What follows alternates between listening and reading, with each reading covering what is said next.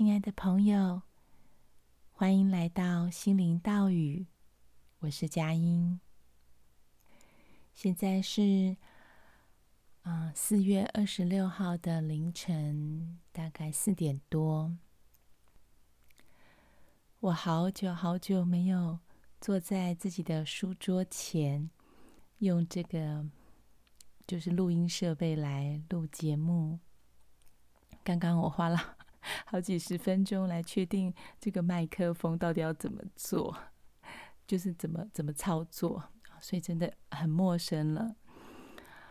但是其实我真的真的常常想着啊、要跟大家分享我生命中很多的点点滴滴，有好多心情想要在这里嗯说，然后也常常想着啊，这件事情我可以。录在 Podcast 的啊，那件事情我可以录，或者是啊，哪个朋友我想要采访。其实这个节目一直在我的心里头有很大的分量，但是过去这一个多月来，不知道为什么，就是很多的精力是，应该是说力不从心吧。对，我很想要能够有时间。安安静静的来录节目，可是却非常时间非常的零碎。然后我又有一个信念，我现在希望自己能够在睡前尽量不要使用啊、呃、电脑设备、三 C 产品，因为看了一些文章，有提到这个部分对睡眠品质不好。所以在我。看了这个相关的研究之后，就告诉自己说：“嗯，那我应该要改成早上起来录音哦。所以晚上我就跟着孩子早一点入睡。那理想上，就像我今天可以在凌晨四五点起床，然后有一个很完整的宁静的时间来录节目。可是很有趣，过去这一两个月来。”其实我常常就是八九点跟着孩子睡着，然后一路就睡到早上六七点了。当然有时候嗯、半夜会稍微醒来一下，但是就是还是觉得嗯很累，需要继续睡。那我说的有趣就是说，大部分到我们这样的年龄哦，就是已经是中年 妇女了。对，中年妇女，很多人都有睡眠的困扰，就是。啊、睡不着啦，或者是半夜醒来就再也没有办法入睡等等的，所以我我发现哇，其实只要我不要用我的大脑去干涉自己的身体，其实我的身体是需要这么长的时间来休息的。啊，晚上八九点一路睡到隔天的七点，其实是挺长的一段时间哦，九个小时、十个小时吧。好，总而言之呢。我觉得我稍微改变了一下自己对自己的设定哦，就是没有关系，节目晚一点出来真的没有关系。我需要好好的照顾自己，我需要聆听我身体的需求，所以先让大家知道我我没事啊。因为有些朋友可能会想说，我这么久没有出节目了，是不是有发生什么状况？嗯，应该不是说我没事，而是说没有没有很大的身体上面的改变。那甚至有个好消息告诉大家，就是我在一两个礼拜前回诊见到我的肿瘤科医师，那看我最近做的这个啊 PET scan，就是正子摄影的报告。那检查结果也是还蛮稳定的，不管是肿瘤的大小，还是它的密度、活跃性等等，都是控制的很好。其实这真的是一件非常非常值得感谢、感恩的事情。怎么说呢？最近刚好接触到一位癌癌症第四期的新朋友。当然，他跟我的癌症是不同类型的。他得到的是胰脏癌，那消化系统方面的癌症的病人真的很辛苦。因为我知道有些胰脏癌的病人是没有办法吞咽的，有有困难饮食。那这位朋友是能够吃，可是他却不停不停的拉肚子，一天可能拉到十六到二十次，所以他晚上也没有办法好好的睡。那也因为这个情况，他常常会还有腹痛啦，然后就是。我去看他两次，我真的心里头觉得，哇，好为他心疼，因为他现在的饮食也没有办法吃太多纤维的食物，所以他大部分都是液态的，啊，流质的。那他跟我说，他觉得他好怀念可以咀嚼食物的那种感觉，他觉得好挫折。所有他想吃的东西都不能吃，都不适合他吃。每次去啊、看他，离开他家的时候，我就深深的感受到上天对我真的非常的护佑，让我能够即使是在第四期的这样的定义之下，可是就像一般正常人的生活一样。但是，其实我今天特别特别想要，嗯，谈的其实是我过去这一两个月的一个心理的状态。我相信大家知道，从有疫情以来，在欧美很多的地方就有对华人的仇视跟一些攻击的事件发生。那前一阵子，在美国也有发生这个亚特兰大的枪击事件，是针对亚裔的族群。我必须要承认，就是这些新闻对我有一定程度的影响哦。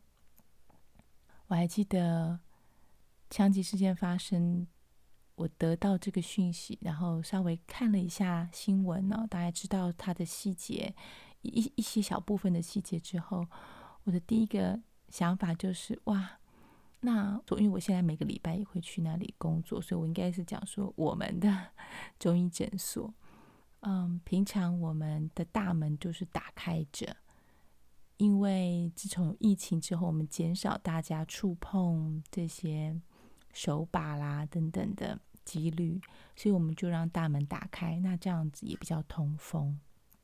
但那就代表任何人随时都可以走进来啊！只要我们在营业，每个人都可以随时走进我们的诊所。所以我就开始害怕，开始有一些想象哦，万一有人想要攻击我们，所以我们是不是应该开始啊、呃、关门啊、上锁啦，然后看到认识的人在开门之类的？那我甚至还在想，嗯，应该要来装个这个摄影机在门口。记录有什么样的人来来去去。我们的诊所其实并不是在大马路旁边，它并不起眼啊。通通常都是真的是病人才会走到我们的 office 前面，而且它在一个不是很容易被看到的地方。好，所以我也知道，其实那是恐惧的呃一个作为，就是因为心里害怕，觉得好像一定要做些什么事情，但是。理性上也很清楚，这个发生的几率非常非常的低。我要说的是，自从这个这些新闻报道之后，确实加深了我在美国生活的担忧，然后让我更想念台湾。我我非常非常的怀念以前在台湾生活。完全没有任何种族的议题，至少对我们 本土长大的台湾人来说，你不会觉得在这个地方生活你会有被威胁的感觉。当然，也可能是我生长的过程非常的顺利，被保护得很好，所以我从来不觉得自己需要为自己的存在或者是为自己的生活感到害怕。但是在这里，我体会到那种感受，然后它加深了我很想念台湾。很，我甚至有跟我先生讨论，我们是不是搬回台湾去住，多陪陪自己的爸爸妈妈。他们年纪也都大了，而且不管是我父母亲，呃，或者是我的公婆，其实他们身边目前是都没有孩子在的，所以有时候我会想说，我们不趁现在他们都还很健康的时候，多回台湾陪他们，然后跟他们一起同住，难道要等到他们都生病，甚至很多在海外的朋友都是在收到啊病危通知的时候，才匆匆赶回台湾？可是我真的真的不想要。在那样的状况下才回去，我觉得那个意义真的也不大。我很想要在他们还能够和我们一起，嗯，去走走啦，去探索、去认识、去经验很多美好的事情的时候，在他们身边，然后也让我的孩子可以在现在很纯真，还很喜欢跟。啊、嗯，阿公阿妈、爷爷奶奶聊天的时候，在这个年纪来回去陪伴爷爷奶奶、阿公阿妈，所以我真的想了很多的层面，觉得也许搬回台湾住几年是个还不错的决定。好，但是因为我先生的中医执照是在美国考的，他在台湾是没有办法执业，所以搬回台湾对他来说。嗯，就等于放弃了他他所热爱的工作，所以他并不想要这么做。总而言之呢，我觉得有这种能量被卡住的感觉，然后有很深的失落跟悲伤。那我不断的安慰自己说啊，其实在这里的生活也很好啊，你看你的居住环境旁边这么多啊树林，然后空气好。邻居对你很友善，这里的很多的好朋友跟我也很交心。然后我另外一个声音就是告诉自己说：“你不应该要抱怨，老天已经给你这么多了，你不应该抱怨，不应该有这些悲观的情绪。”可是事实上，这些不管是失落感、伤心啊、无奈感、挣扎的感觉。好，要不要自己回台湾？要不要自己带孩子回去住个一年啊？等等。好，可是又会担心儿子想爸爸，爸爸想儿子之类的。其实有很多纠结的情绪在。其实过去这几个月来，我知道我的能量状态并不好，蛮低潮的。那我觉得这样的情绪啊，其实也带来身体的沉重感。还有就是，常常觉得好累。那我想，这也某个程度可以解释为什么我最近这一两个月会需要这么长的睡眠。不过，其实我不知道大家是不是能够听得出来，我现在的状态并没有这么的这么的低落。那这中间的转换是什么呢？有我自己知道有两个蛮大的改变。一个就是在大概两个礼拜前吧，我参加了 Hakomi 的一个线上的课程。Hakomi 是什么呢？它是一个自我探索的一个方法。好，英文叫 Hakomi，我们中文台湾是翻译为哈科米。哈科米是我在大概六七年前就接触到的一个。哦，更久了吧？对，我都来美国七年了，所以应该有十年以上。对，那时候我还在俄福联盟工作的时候，我记得那时候第一次接触到 Hakomi 的老师带领的这个呃社工人员的团体，我就深深的爱上了这个 这个 Hakomi 的方法，因为它是非常的温柔。非常的尊重，有一个很深厚的这个呃哲学思想在他的体系里面。那他所设计的很多的练习活动哦，真的会让我打从心底感感到非常的被滋养，或者是感动。我还记得有一次带领的老师就是告诉我们说。下一个活动要做的是什么？然后他就讲出来，都还没有开始进行活动，我就已经掉眼泪了。为什么会掉眼泪？因为我感受到的是，哇，设计这一些练习的这个创办人，他的心里头是有多么多么深厚的对人类的一份爱，还有关怀，他才有办法想出哦这样的一种非常简单，可是却有很大的这种啊，我真的是词穷了，很大的爱吧在里面。Anyway，好，我偏离主题了。Hakomi 应该可以另外录个两三集吧。好，回到正题，就是，呃，我其实本来到美国之后，我很少有机会再上 Hakomi 的课。虽然它是个美国开始的，就是从美国发发源的一个学派，但他大部分的老师都在西岸，加上生活中有各种事情的忙碌，所以我并没有持续哈克米的学习。大概几个礼拜前，我看到佳玉老师他 PO 说，嗯，有个两天的，应该是两个晚上的课程吧，在 online 就是线上举行。我马上就报名了，因为我就心里头真的好渴望可以在重新接触，还有找回我这一些曾经有过的跟人互动的这个一种方法或品质吧。其实不能讲它是方法，它其实是一种状态，因为哈克米很强调的是爱的同在，就是你可以跟一个人完完全全的，你可以跟他在一起啊，那个临在，临就是面临的临。总而言之，我就啊上了两天的这个线上的课程，嗯。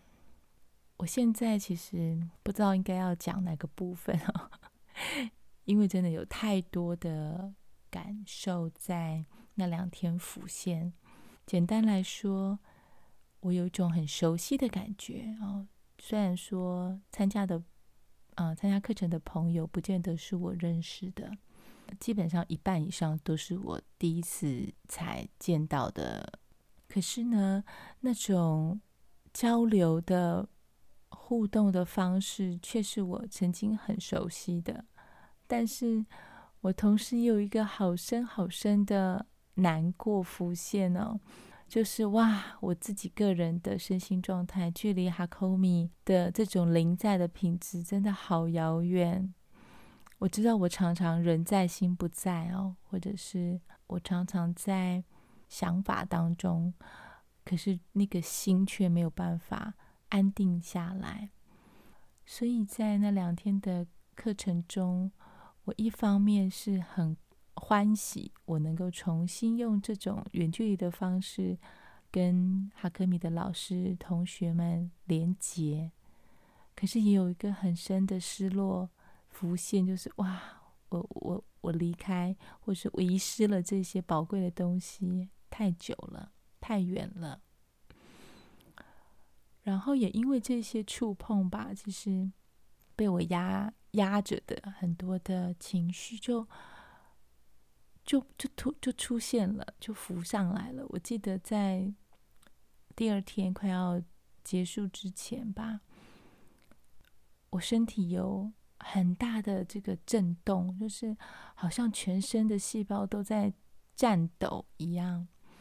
那这个经验我以前有过啊，就是当我接触到很底层的一些被压抑的情绪时候，可是我又觉得我不该让他出来，因为我可以感受到他有多么多么的庞大，他的他的力道是很强的，就像一个狂风暴雨一样。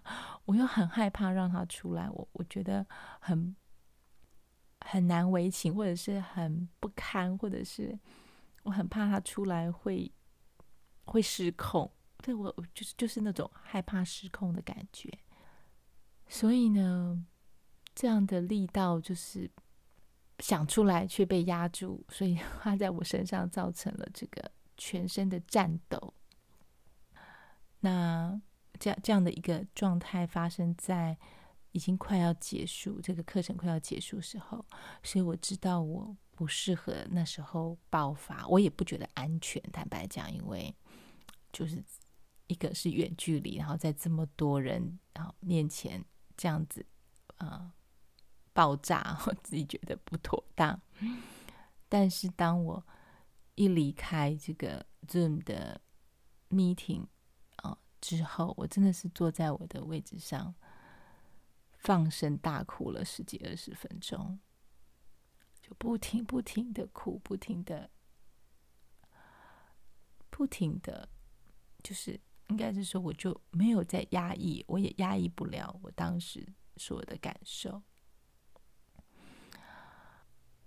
就在这些情绪都透过我的眼泪，透过我的哭声释放之后，我真的感觉到非常的轻松。我的身体当然疲惫也是有的，可是我觉得有另外一种轻盈的感觉出现了。我的身体好像不再扛着这么多的情绪，然后好像身体的。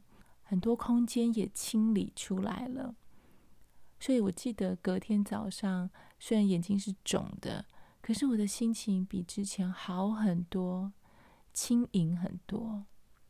这是一个很大的转折点。那另一个转折点就是我在上星期啊、呃、参加的一个呃灵修的两天的课程，那。这样子的修行的课程，我觉得其实真的蛮可以净化每个人的身心哦。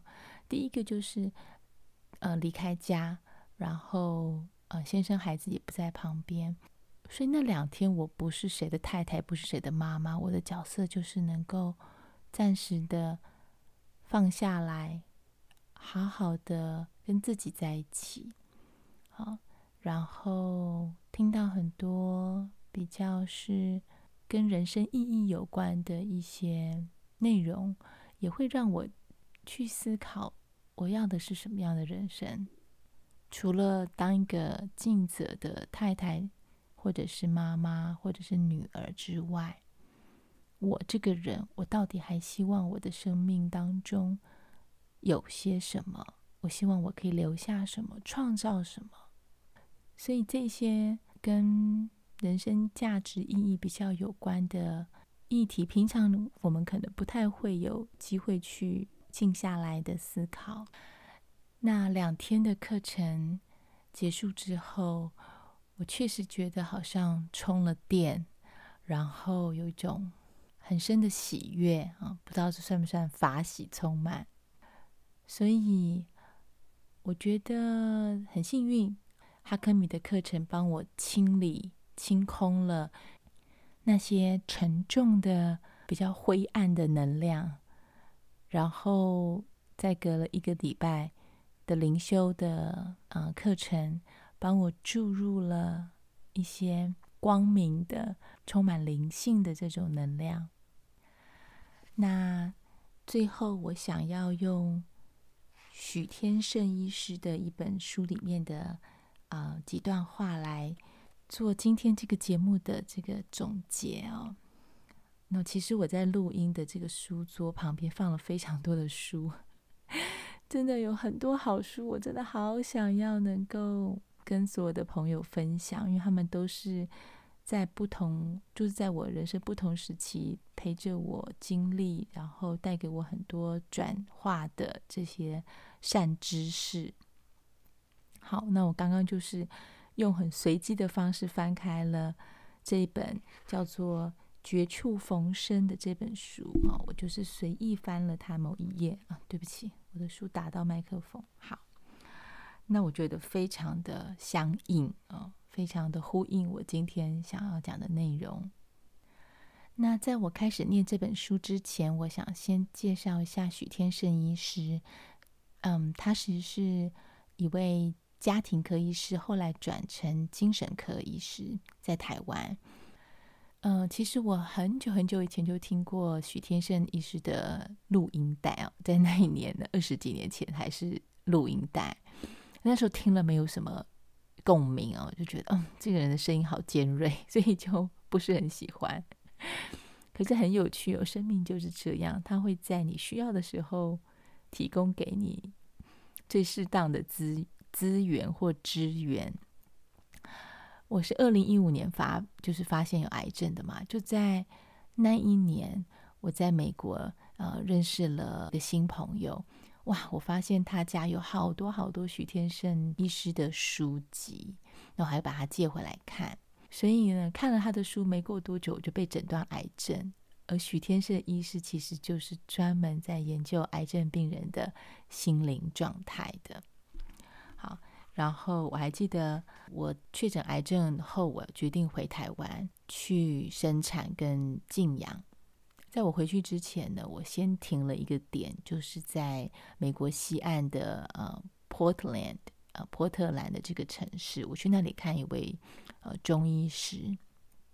那接待我的其实是一位台湾的大姐，她的家里头也通通都是许天胜医师的 的书，然后他还特别烧了一张许医师的这个演讲的那个随身碟给我，还把他所有的演讲都存成啊电子档，给我一个随身碟，让我带着可以听。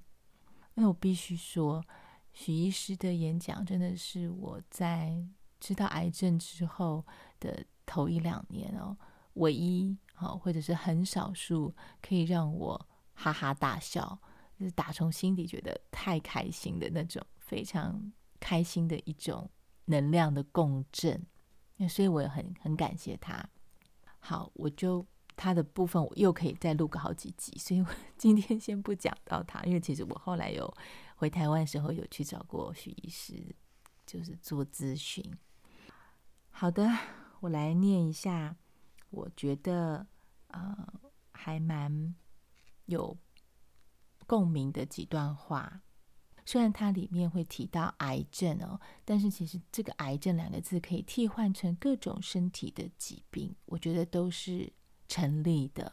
因为我们的身体其实是我们的心理内在的显现啊。好，我要开始念了啊，对不起，我需要。避免一直碰到我的麦克风。假设癌症是显现于身体的一个结果或效应，那么真正能够启动这个过程的，其实是心灵的力量。如果我们能够了解这样的力量，也许未来对癌症的整体治疗就会有不一样的思考。就我前面所提到的，癌症应该被定义为一。它是心灵能量被阻塞、扭曲而显现在肉体上的结果，所以应该从心着手，而非从身着手。二，它是对生活品质的追求、渴望改变的动力。癌症的兴起代表大多数人的生活方式并不符合内在的需求。现代人的生活品质的提高，只在于物质水平，而心灵能量是被扭曲的。人类已经到了不能再逃避的地步了。三，它是人生的转机。人们应该学习如何将这股被压抑的情感能量，转化为提升生活品质的动力。我刚刚是跳着念的哦，有一些呃句子我并没有把它念完。我翻到第六页哦，因为我还蛮喜欢他这边的几句话。很少人会对自己要过的生活给予真正的关注，而多半只着重在金钱与物质上。癌症则让问题浮上台面，逼你去面对。它是生命的。品管者，灵魂的警讯。癌症是一个转机，是要引导我们去找到自己内在生命的出口。因为我们的内心经历着很大的痛苦与绝望，找不到出口，处在一种无能为力的状态，也没有能力去改变这样的情境。这个时候，癌症的讯号出现了，它告诉你。你有两条路可以走：一是自我毁灭，让癌细胞蚕食你的身躯；另一个是把它当作转机，去集结你的能量，做命运的突破，生命的大回转，以全新不同的态度面对人生，而这是你之前没有勇气去做的。癌症让你有勇气去过你以往不敢过的日子，并放弃你原来食之无味、弃之可惜的生活。好的，因为时间的关系，现在这里也已经都天亮了。等一下还要呃跟着孩子去学校当助理老师，所以我就先讲到这边。希望今天的内容带给你们的也是一个心灵的深呼吸。我们下回再见，Namaste。